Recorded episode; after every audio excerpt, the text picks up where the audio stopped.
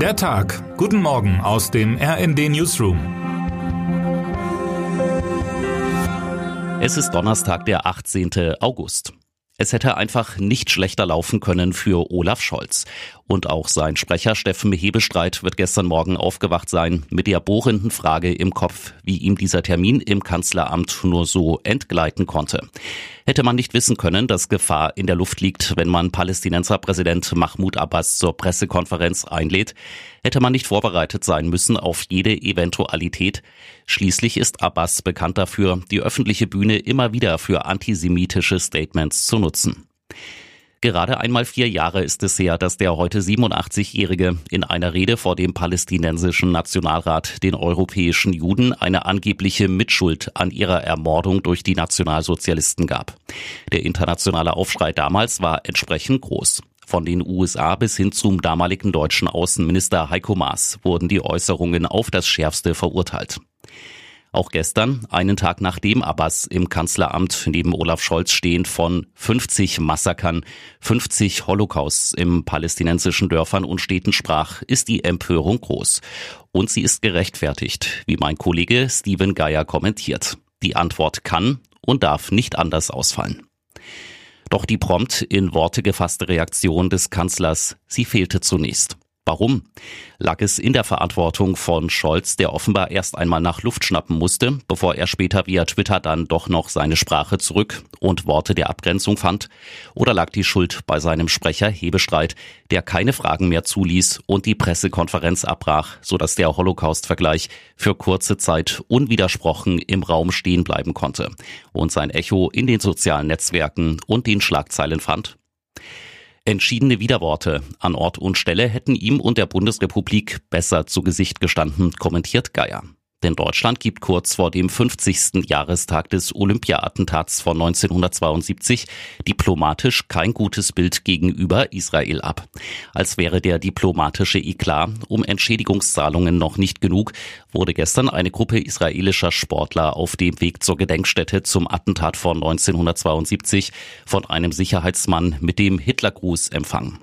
Und in Kassel werden auf der noch laufenden Documenta derzeit jeden Tag neue Grenzen überschritten.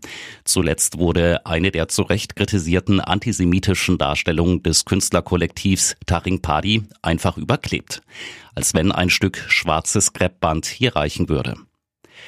Dass sich die Empörung im Fall von Mahmoud Abbas nun aber vor allem gegen Scholz richtet, ist billig, kritisiert Geier. Denn aus der Ferne oder Stunden später hält man sich schnell für besonders schlagfertig oder staatsmännisch. Stattdessen sollte erneut über den Umgang mit Staatslenkern debattiert werden, die alle für uns geltenden Grenzen überschreiten.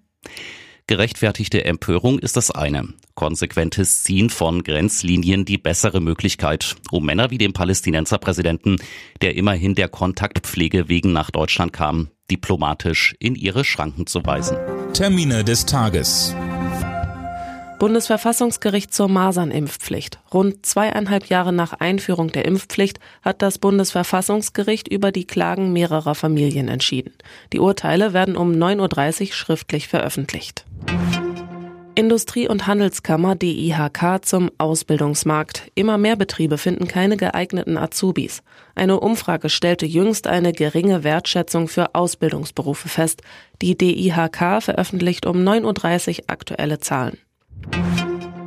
Erdogan und Guterres treffen Zelensky. Die Türkei und die Vereinten Nationen wollen an diesem Donnerstag zu einem Treffen mit dem ukrainischen Präsidenten Volodymyr Zelensky zusammenkommen. Dazu reisen der UN-Generalsekretär Guterres, der türkische Präsident Erdogan und Ukraines Präsident Zelensky nach Lviv. Wer heute wichtig wird. Heute soll Olaf Scholz ein zweites Mal vor dem Parlamentarischen Untersuchungsausschuss der hamburgischen Bürgerschaft zur Cum-Ex-Affäre aussagen. Der Bundeskanzler ist als Zeuge geladen. Geklärt werden soll, warum Hamburgs Behörden der Warburg Bank die Rückzahlung von Cum-Ex-Millionen erlassen wollten und welchen Anteil führende SPD-Politiker an der Affäre hatten.